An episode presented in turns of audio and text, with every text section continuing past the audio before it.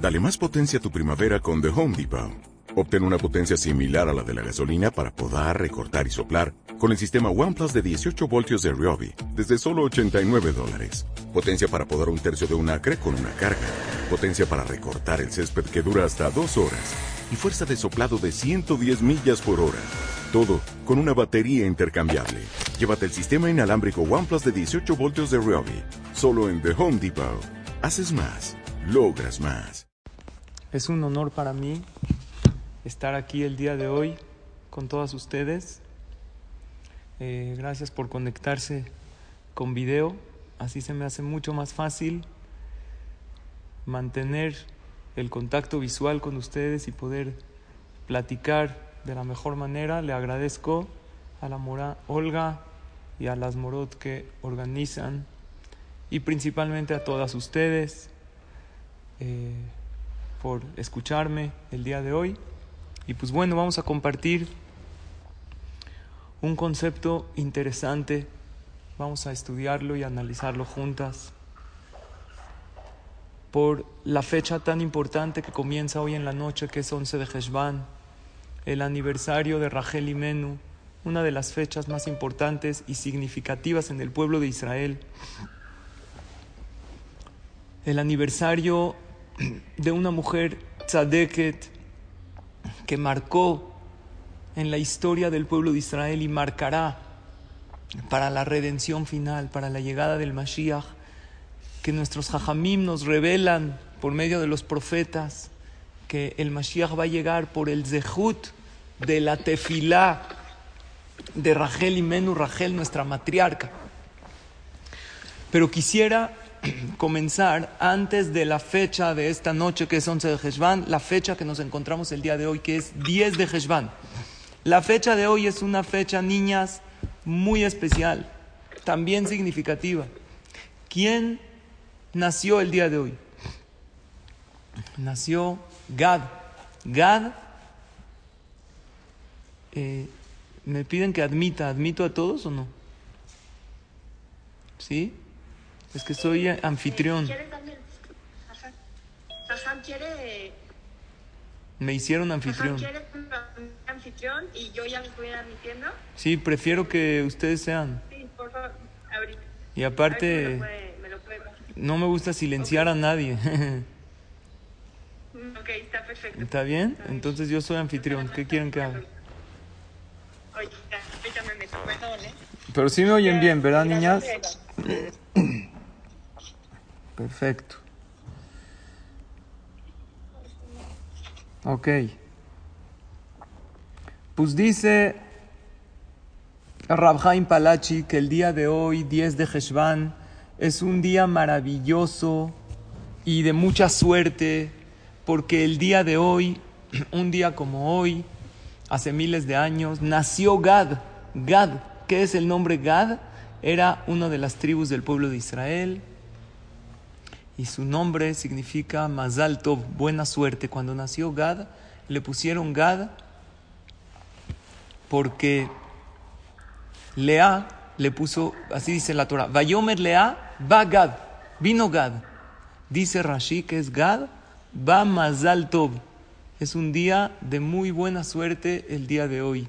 Y dice Rabhaim Palachi que cada vez que llega el 10 de Heshvan, que es hoy, se repite esta energía de buena suerte. Es un día de buena vibra, de buena suerte, para empezar proyectos, para comenzar algo que te ha costado hace mucho empezar. Si tú quieres empezar una dieta, que me imagino que nadie de ustedes necesita, se ven muy bien, pero hay veces algunos necesitamos. Es muy bueno el día de hoy para comenzar algo que te ha costado trabajo empezar. El día de hoy es un día de excelente suerte, es un día de verajá. Por lo tanto, quiero que cada una esté feliz el día de hoy porque tu positivismo y tu alegría y tu buena vibra el día de hoy tiene más fuerza que cualquier otro día. Y Hashem por algo decidió que esta clase la tomemos hoy, que vamos a hablar principalmente del aniversario de Rachel y Menú, que es mañana. Pero hoy empezamos ya estudiando este concepto que es un día maravilloso. Por lo tanto, estás en tu casa, desde el lugar en donde estás, transmite buena energía a los demás siempre, pero más hoy que es un día de buena suerte y si quieres emprender algo y si quieres comenzar algún proyecto o si tienes algún sueño, da el primer paso hoy, porque hoy es el día de Gad. Gad se escribe Gimal Dalet, que suma siete. La Gimal suma tres, la Dalet suma cuatro. Y el número siete es un número de muy buena suerte. Por lo tanto, hoy es un día de buena suerte. Les deseo que todo lo que emprendan hoy y siempre tengan mucha verajá y atzlaja. Eso es entre paréntesis. Pero lo que, el tema que nos ocupa es el aniversario de Rachel y Menú, que es hoy en la noche. Y sería maravilloso que desde tu casa prendas una vela para Rachel y Menú. Está escrito que cuando uno recuerda a un tzadik, a una tzadeket, el día de su aniversario, este tzadik aboga por ti en el Shamaim y pide por ti. Entonces imagínate si tú prendes una vela hoy en la noche en tu casa y le dices a tu mamá y le dices a tu papá y le dices, oye, ¿qué crees? Hoy estudiamos en la clase, en la escuela, que en el aniversario de un tzadik, cuando tú prendes una vela por él, ese tzadik aboga por ti, pides refuaje lema, cuánta gente hoy en día necesita, y pides aquello que quieres para ti, para tu familia, para todo Am Israel y para el mundo entero, que hoy más que nunca necesitamos de nuestras tefilot, sería fabuloso que lo hagamos. Eso hoy en la noche, que comienza el 11 de Heshvan, el aniversario de Rachel y Menú. Pero yo quiero que no solo te limites a encender una vela, sino Queridas alumnas, tomemos un mensaje de lo que fue Rachel y Menú. Uno de los mensajes maravillosos de Rachel y Menú, Rachel nuestra matriarca, que es uno de los aniversarios más importantes. Si se dan cuenta, no se le da tanta importancia que siempre es importante recordar a todos los tzadikim y tzadkaniot, a otros aniversarios, al aniversario de Sarai Menú o de Lea o de... No, no se les da tanta importancia. Al de Rachel sí, ¿por qué? Ella falleció muy joven y dejó una huella muy grande para la historia del pueblo Israel. ¿A qué edad falleció Rachel? ¿Alguien sabe? Está habilitado el chat. Si alguien quiere poner la edad que falleció Rachel, me encantaría. ¿A qué edad falleció? Las morot no pueden contestar, ¿eh? No, no se vale. A ver, niñas, ¿alguien sabe? 32 puso Ilana Catán, cerca. ¿Quién otra? Muy joven, 34, Sari, gracias por tu opinión. Tampoco se están acercando a la edad que falleció Rachel. Según la mayoría de las opiniones, 30 Reyes del Gracias, 37, casi alguien latina, todavía nadie, 40, no, menos. La 38, todavía no. 36, exacto. ¿Quién dijo 36? Varias de ustedes. Aline dijo 36, también una Sofía, Sari. Gracias a todas por participar, ganaron. A los 36 años fallece Rachel. Qué mujer tan joven, pero a la vez tan maravillosa, que dejó en el pueblo de Israel un legado eterno. Festeja, no festejamos, recordamos el aniversario de Rachel y Menú porque en su corta edad dejó mensajes eternos. ¿Y saben por qué? Porque como les dije antes, Hashem le prometió a Rachel que gracias a su tefilá, y no a la tefilá de Sarah, de Rivka, de Lea, que también fueron enormes, pero solo gracias a la tefilá de Rachel va a venir el Mashiach, va a venir la Geula. ¿Qué tuvo de especial la tefilá de Rachel? ¿Y qué nos enseñó Rachel en cómo dirigirse a Hashem? Este es el mensaje que quiero compartir con ustedes, queridas niñas quiero hacerles una pregunta. Y si alguien tiene la respuesta, que la ponga en el chat. La pregunta es la siguiente, pero piensen bien la respuesta. ¿Todo lo que pasa es bueno o no? Todo es bueno, ¿estamos de acuerdo? Digan sí o no. Todo es bueno, ¿sí o no? Todo lo que viene de Dios es bueno. Las enfermedades que Hashem manda son buenas o malas. Buenas, no entiendo por qué el COVID que Hashem mandó, que estamos viviendo una pandemia mundial que está incómoda para todos, ¿es bueno o no es bueno? Es bueno, ¿verdad? Si un enfermo Barminan está sufriendo, ¿es bueno? Muy bien, gracias Mushkisrugo, es bueno. Mi pregunta es, esta no es la pregunta, ¿para qué rezar que las cosas cambien si todo lo que manda Dios es bueno? Y si todo lo que manda Hashem es bueno, ¿por qué no aceptar como niños buenos la situación? Hasta que cambie. ¿Por qué yo voy, tengo que pedirte fila que un enfermo se cure? Piensen bien la respuesta, no la contesten así nada más. Si es bueno que esté enfermo, ¿verdad? ¿O no? Es bueno. Baruch Hashem, estoy hablando con niñas que llevan años estudiando Torah. Tengo entendido, me dijo la mora Olga, secundaria y preparatoria, ¿no? Baruch Hashem ya pensamos ya como adultos, ya tenemos una cierta profundidad en nuestras ideas. Entonces quiero que analicen conmigo, niñas, esta pregunta. ¿Para qué rezar que las cosas cambien? Si todo lo que manda Hashem es bueno, pues deberíamos de aceptar. Si una mujer, Barminan lo no tiene hijos, ¿para qué reza y pide tefilá para que tenga hijos? Rachel pidió tefilá, era estéril Rachel. Pedía y pedía y pedía, pero ¿por qué Rachel no aceptó su situación y le dijo a Hashem, si tú no me mandas hijos, es ya, es bueno para mí? Entonces, Ilana Katán contesta, porque a Hashem le gusta escuchar nuestras tefilot. Olga dice, déjame leer uno por uno. Ok, no puedo leer todas, porque tú pides y Hashem te manda, dice Sari, pero si es bueno, no debería yo de cambiar las situaciones. Mushki dice, por, porque lo que podemos cambiar para que sea mejor. A ver, Mushki, una pregunta, no sé quién es Mushki, pero seguro es una niña maravillosa. Dios sabe mejor qué es lo bueno para mí. Entonces, ¿para qué yo pedir que sea mejor? Ya está bien todo. Miriam dice, porque no todo es bueno a mis ojos, pero Hashem no manda cosas malas. Por eso, Miriam. Entonces estás fortaleciendo más mi pregunta. Si todo es bueno a los ojos de Hashem, ¿yo para qué abro un, teilim y le pido a Dios que mande refuah Shelema, que quite la pandemia? Yo diario le pido a Hashem, tres veces al día en mis tefilot, que mande refuah Shelema al mundo entero y que se acabe esto. Y créeme que hay que pedir. Y tú no creas que, pues, ¿quién soy yo? Porque, ¿qué crees? Cuando esto se termine, Hashem va a recompensar a los que pidieron tefilá para que esto se acabe. Imagínate que Hashem te diga por ti, por tu tefilá. Sí, ponte cubrebocas, aquí lo tengo, ponte gel, distancia social, pero pide tefilá para que se acabe. Es uno de los principios del judaísmo y la pregunta es, ¿para qué pedir tefilá si todo es bueno? Mili dice, porque Hashem quiere que pidamos. Ok, la verdad es que se están acercando mucho a la respuesta. Muchas pusieron porque Hashem quiere que, que recemos. Alguien puso Sharon porque nosotros tenemos libre albedrío. Sí, pero eso no contesta la pregunta por completo.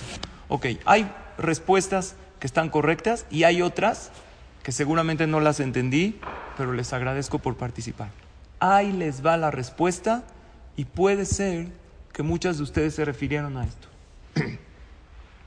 Nosotras queridas niñas maravillosas, estamos aquí en el mundo para una cosa, para cumplir Retzon Hashem, para cumplir la voluntad de Hashem. ¿Sabes qué quiere Hashem? Que le entregues tu corazón a Él. Dios quiere que cuando estás incómoda en una situación, le derrames tu corazón, que estés en contacto con Él. Eh, eh, ¿Admito a alguien que se metió o no? Perdón que interrumpa. Y es verdad, hoy es bueno que haya este sufrimiento. Escuchen bien, lo bueno que es hoy no necesariamente es lo bueno mañana.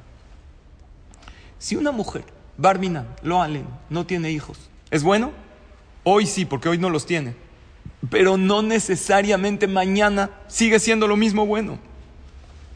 Por lo tanto, como nuestra finalidad es derramar el corazón a Hashem, nosotros le decimos, Hashem, papá, hoy es bueno y hoy lo acepto, pero te pido que me mandes estos hijos, que me mandes refuah Shelema, porque a lo mejor mañana mi, buen, mi bien es que tenga refuah Shelema, y, pero falta mi rezo, entonces aquí te lo entrego, Hashem. Así funciona. Escuchen esto. Uno de nuestros hajamim lo explica de esta manera. Existen dos mundos. Existe el mundo del rezo y el mundo de la vida real. Cuando tú te metes al mundo de la tefilá, estás en otro mundo. Olvídate de la vida real. Dile a Hashem lo que te incomoda. Dile a Hashem lo mal que te sientes con esta situación. ¿Cerraste tu sidur? o tu teilim, o tu boca, porque no necesariamente tienes que rezar con sidur. Claro que hay textos de la tefila establecidos y es maravilloso decirlos, pero también niñas tenemos que tener un tiempo de itbodedú, de hablar con Hashem todo el tiempo con nuestras palabras. Cuando ya acabaste de hablar con Él, porque ahorita estás haciendo tus actividades, estás estudiando algo, estás haciendo ejercicio y en ese momento no estás hablando con Hashem, ¿sabes cuál es tu papel? Aceptación. Aceptar tu voluntad. Su voluntad. Y les voy a poner el ejemplo de Rachel y Menú. Rachel y Menú no tenía hijos. Muchos años. Y nos dice la Torah en Bereshit capítulo 30 que llegó Rachel con su esposo Jacob y le dijo lo siguiente. Le dijo, beim ain. Oye, esposo mío, o me das hijos o me muero. Si tú no me das hijos, yo soy una mujer muerta en vida, porque sin hijos no tengo vida. ¿Qué le contestó Jacob? Dice la Torah Vayomer la Jacob y le dijo, Atájate lo kimanoji, ashermanami mech peribaten. ¿Acaso yo estoy debajo de Hashem que te impidió que tengas hijos? Niñas, yo no entiendo ni lo que le dijo Rachel ni lo que le contestó Jacob. ¿Por qué? ¿Dónde está, perdón que pregunta así, la fe de Rachel? ¿No era tzadeket? ¿Cómo una mujer tan tzadeket como Rachel le dice a su esposo, o me das hijos o soy muerta en vida. Oye Rachel, ¿dónde está tu emuná? ¿Qué pasaría si una mujer que no tiene hijos y tú la conoces y tú Baruch Hashem estudias en una escuela maravillosa como la escuela de ustedes y tienes estudias Torah y llega y te dice una mujer alejada de la Torah te dice, "Oye, ¿qué crees? Llevo muchos años intentando tener hijos, ya me casé, pero Dios no me ha mandado. Esta vida no es vida, estoy muerta en vida." ¿Qué le dirías? Seguro le dirías, no, mira, hay que tener emuná. Seguro le dirías, los tiempos de Hashem son perfectos, ten fe, tranquila, Hashem te lo va a mandar en el momento adecuado. ¿Sí o no? Como una mujer tan tzadeket como Rachel, que hoy en la noche y mañana estamos recordando el aniversario de lo tzadeket que era, se expresó de esta manera. Véanlo, Bereshit capítulo 30. Así habla una mujer con emuná. O me das hijos, o mi vida no es vida o me muero. Estoy viviendo, pero me siento muerta en vida. Así habla una mujer con fe. Y tampoco entiendo lo que le contestó Jacob. ¿Cómo Jacob, siendo su esposo y siendo el más grande de los patriarcas, porque de él salieron las doce tribus, no le fortaleció la emuná a Rachel, su esposa? ¿Cómo no le dijo mi vida a Rachelita, tranquila, Hashem lo va a mandar? ¿Por qué Jacob le contestó? Pues yo estoy abajo de Dios o qué hago? No estoy debajo de Dios, yo no soy Dios. Los jajamí me explican así. Según lo que les dije antes, entiendo. Cuando tú te metes al mundo de la tefila, todo se vale. Incluso decirle a Dios, esta vida que me diste no es vida. Incluso, no le digan a nadie, quejarte con Dios, porque es tu papá. Y al papá le gusta que su hijo le diga todo, lo contento que está y hay veces sí, lo triste que está. Cuando a Hashem tengan hijos, te va a dar gusto que, no gusto, porque te duele ver sufrir a tu hijo, pero que te tenga la confianza de venir y decirte, oye mamá, es que esto no me gusta, me duele, barminalo alenu, me molestan en la escuela, no me la estoy pasando bien, porque a los papás nos gusta que los hijos nos digan y nos expresen sus sentimientos hasta los más profundos del corazón. Luego ya le darás su abrazo y lo calmarás, pero en el momento que estás hablando con él no quieres que tu hijo reprima sus sentimientos. Entonces Rachel, ella en ese momento se iba a disponer a pedirte filá. Y por eso le dijo a Jacob, oye Jacob, ya le voy a rezar a Dios. ¿Sabes qué le voy a decir a Shem en mi tefilá? meta Le voy a decir a Shem en mi tefilá que si no me da hijos estoy muerta yo. ¿Se vale? Se super vale, porque en la tefilá todo se vale. Hashem quiere que le digas, cómo te sientes. Quiere que le expreses tus sentimientos. Quiere que llores con él. Quiere que le digas, es que ya no aguanto. Así, si ya no aguantas, díselo. Y sabes que por eso Jacob no, Jacob no trató de reforzarle su emuná. Porque Rachel era tan tzadeket que Jacob vio que su emuná estaba intacta. Por eso, ¿sabes qué le contestó Jacob? Lo Nosotros sabemos, les voy a decir un poquito de Kabbalah, ¿eh, niñas? Que en el trono celestial de Hashem hay cuatro patas. Así es, no es un trono tal cual, no es algo físico, Hashem no tiene cuerpo, ni es materia, pero es un trono con cuatro patas. Y una de las patas del trono celestial es Jacob. Así está en la Kabbalah. Jacob era la tercera pata del trono celestial. Y Jacob le dijo a Rachel, atájate lo noji, estoy yo debajo de Dios. Literal, yo estoy como que cargando, los patriarcas cargaban la presencia de Hashem. Y yo estoy viendo los expedientes celestiales y me doy cuenta que se necesita una tefilá de corazón roto para que te mande el hijo que necesitas. Rashi sobre ese pasuk dice que Rachel y Jacob tuvieron el siguiente diálogo. Rachel le dijo a Jacob, oye esposo mío, reza para que tenga hijos. Jacob le dijo, no, no, no, rézale tú. Yo ya tengo. Jacob con quién tenía hijos? Niñas, ¿con quién? Con Lea. Yo ya tengo, reza tú. Nunca yo entendí este Rashi. Seguramente ustedes lo estudiaron en la escuela. La explicación profunda es, Jacob le dijo, claro que yo rezo por ti, pero tú tienes el corazón más roto, porque por más empático que yo sea contigo, la que siente el dolor fuerte de no tener hijos eres tú. Yo ya tengo con Lea y a mí me duele mucho que tú no tengas. Jacob tenía dos esposas, en aquel entonces se permitía casarse con dos hermanas, con más de una esposa. Es otro tema. Entonces Jacob le dijo, tú tienes que rezar con el... Yo estoy abajo de Hashem, literal, estoy viendo aquí en el cielo que se necesita una tefilá que venga de lo más profundo del corazón para romper este decreto. Y es lo que Rachel hizo. Y se paró delante de Hashem y rompió su corazón. Y le dijo, Diosito, así mi vida no es vida. Yo te amo, Hashem, yo te adoro. Gracias por darme vida. Gracias por darme un esposo como Jacob. Pero ¿qué crees? Ya no me gusta esto. Y de aquí aprendemos lo siguiente. Que claro que cuando tú te diriges a Hashem, tienes que agradecer todo tu presente y todo lo que tienes y hacer, yo le llamo un inventario del presente.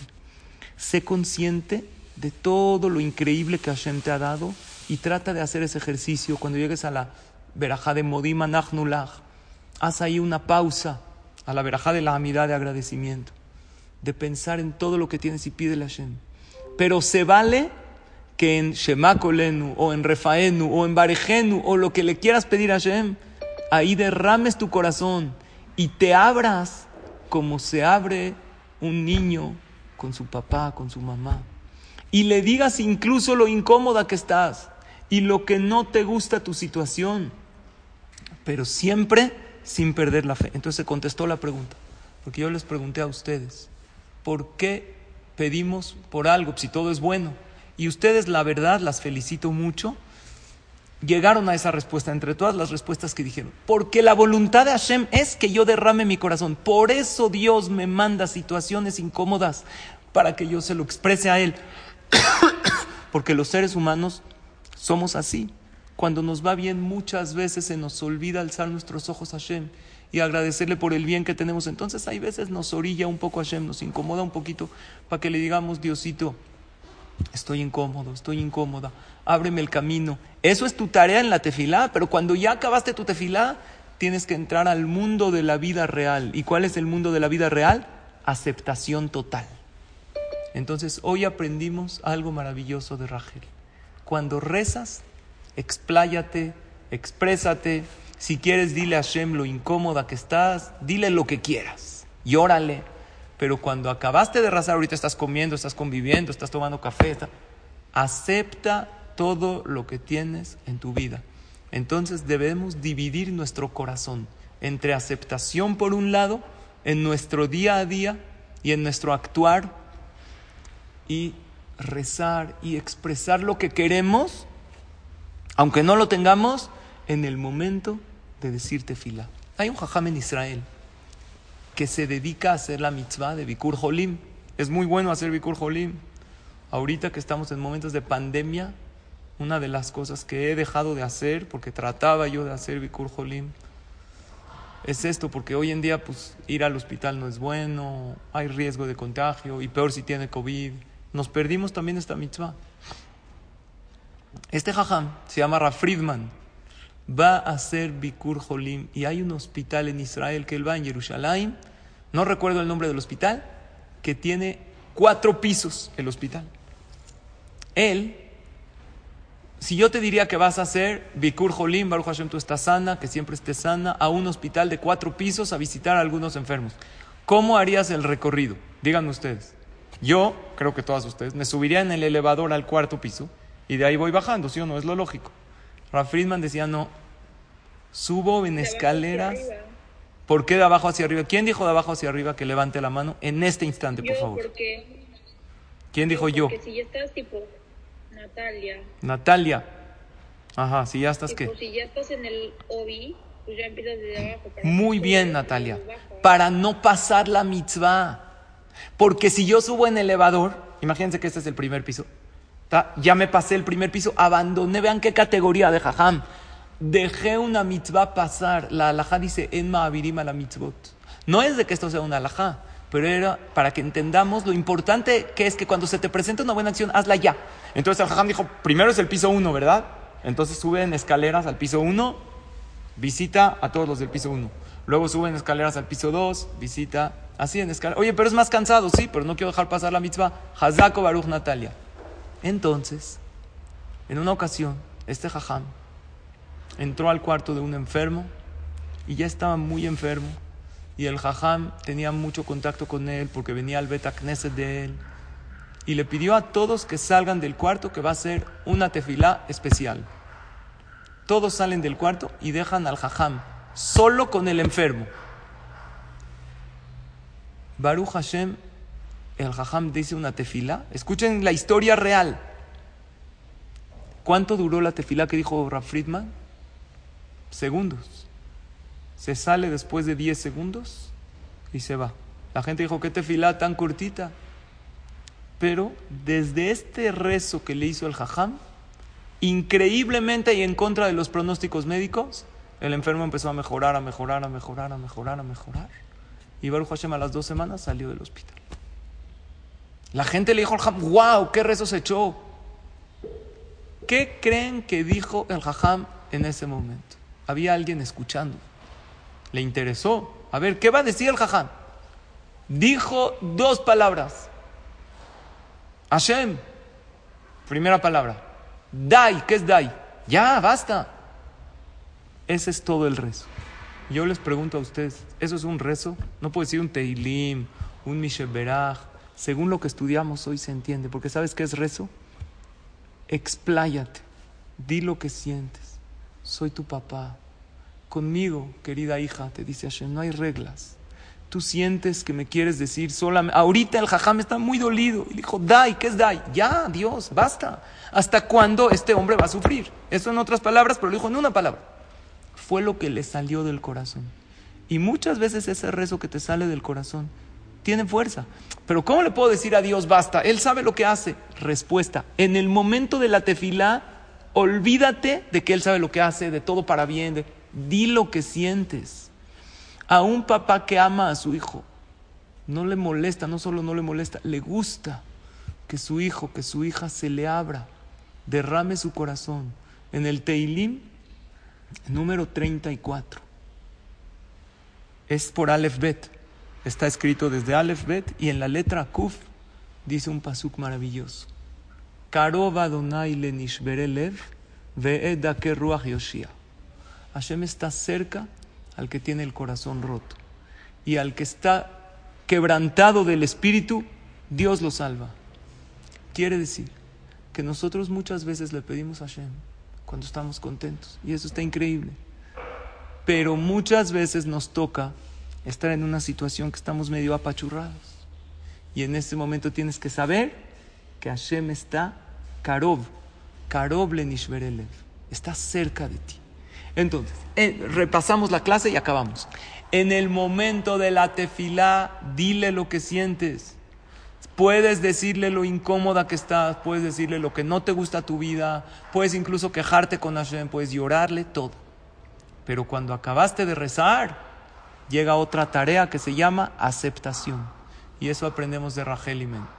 En el momento que ella no rezaba, su fe estaba tan intacta que ella aceptaba todo. Tan es así que Rachel le cedió, como todas ustedes conocen la historia, a Jacob, su esposo, a Lea, porque ella aceptaba todo lo que venía de Dios. En el momento que su papá decidió, Labán, eh, meter a Lea, ella dijo, no voy a avergonzar a mi hermana, ya lo estudiamos desde primero de primaria, y ella aceptó su situación. La aceptación es tan grande, entonces hoy estudiamos que aprendimos de Rachel dos cosas. Durante el correr de la vida, nuestra tarea es aceptación. Y durante la tefila, nuestra tarea es derramar el corazón como un hijo habla con su papá. Acabo con, casi acabo con esto. Había un hombre, con el fue con el Baal Shem Tov, era un gran jajam, hasídico, y le preguntó, le dijo, ¿me puede usted, rabino, enseñarme la forma correcta de servir a Hashem? Para que yo pueda ganarme una porción en este mundo y en el Olam. Para tener una buena vida acá y allá. Yo, jajam, no estudio Torah y no poseo una mente brillante. ¿Qué consejo me puede dar usted para vivir bien acá y ganarme una parte en el Olam Abba después de 120 años?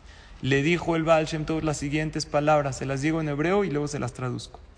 Kabela latzmeja, liot tamid sameach bechelkeja, umerutze meanagat Hashem itbarach imcha bejola inyanim. Traducción.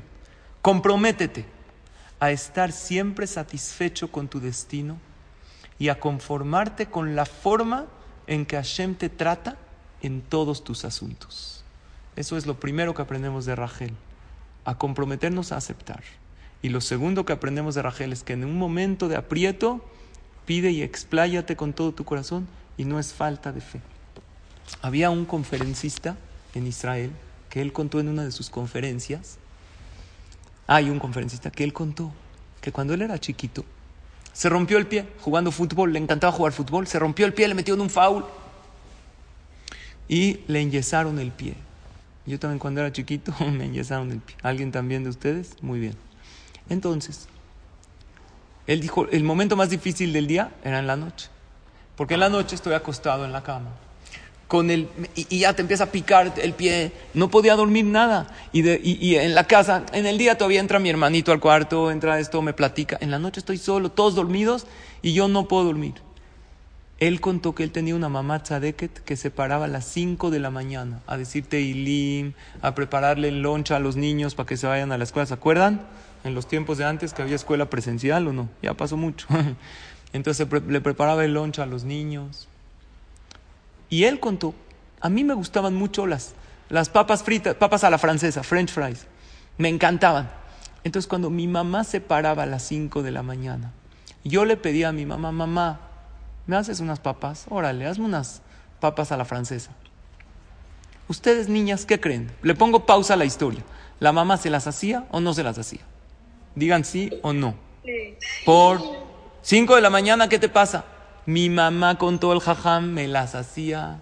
El jajam a lo mejor tenía 10 años.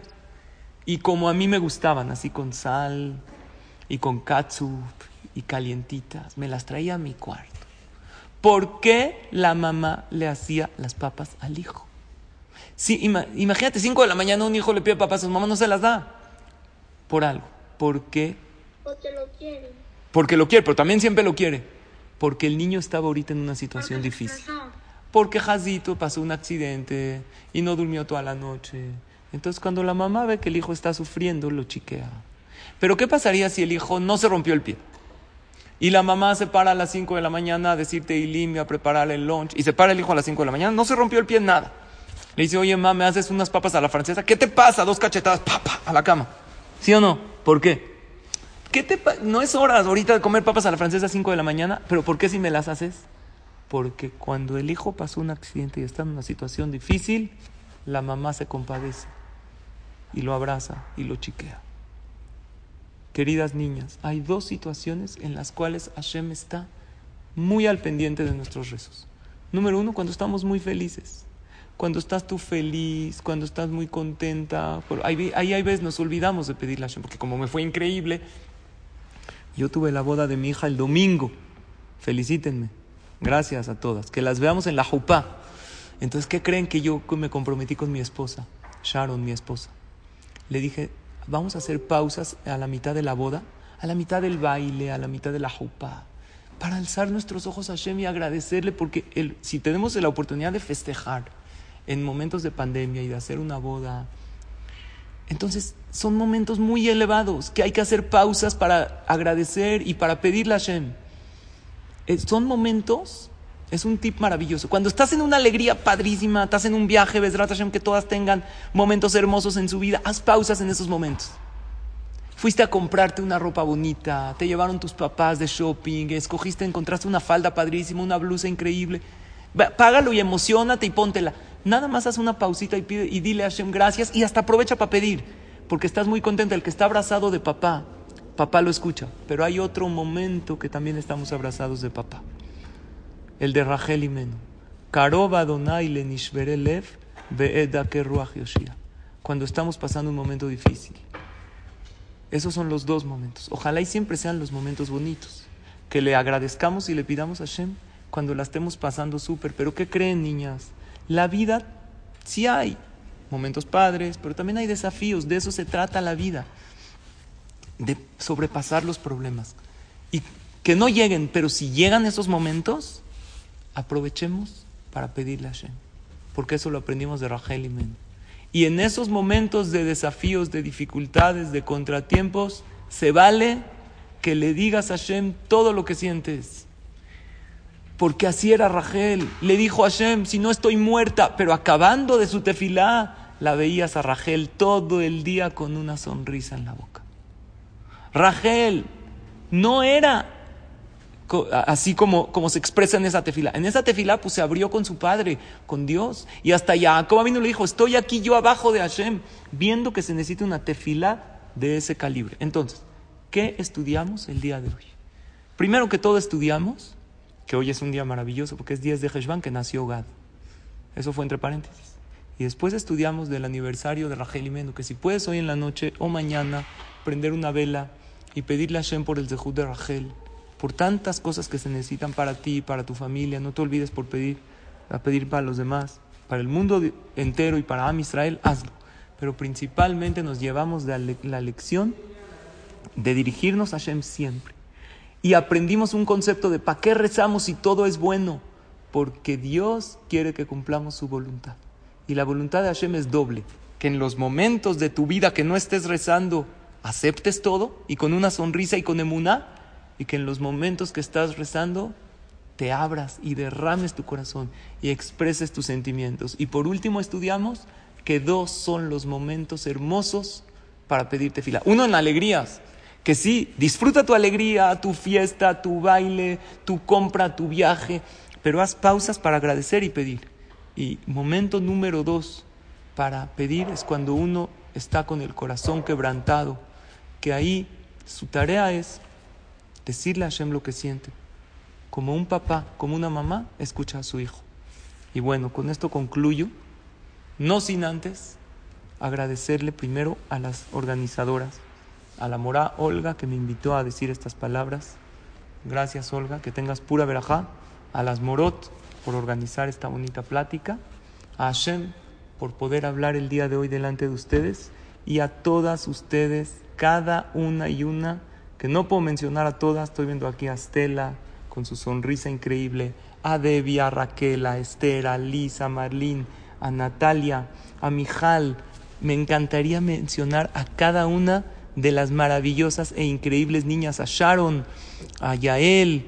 Ustedes saben que, que me encantaría mencionarlas a todas por conectarse, por escucharme, por sonreírme, por mantener contacto visual y la atención. La verdad, Morot, qué, increíble es darle clases a estas niñas, ¿eh? La verdad está, es un, una audiencia maravillosa e increíble. Gracias a todas ustedes por escucharme y por darme la oportunidad de compartir unas palabras de Torah en este maravilloso día.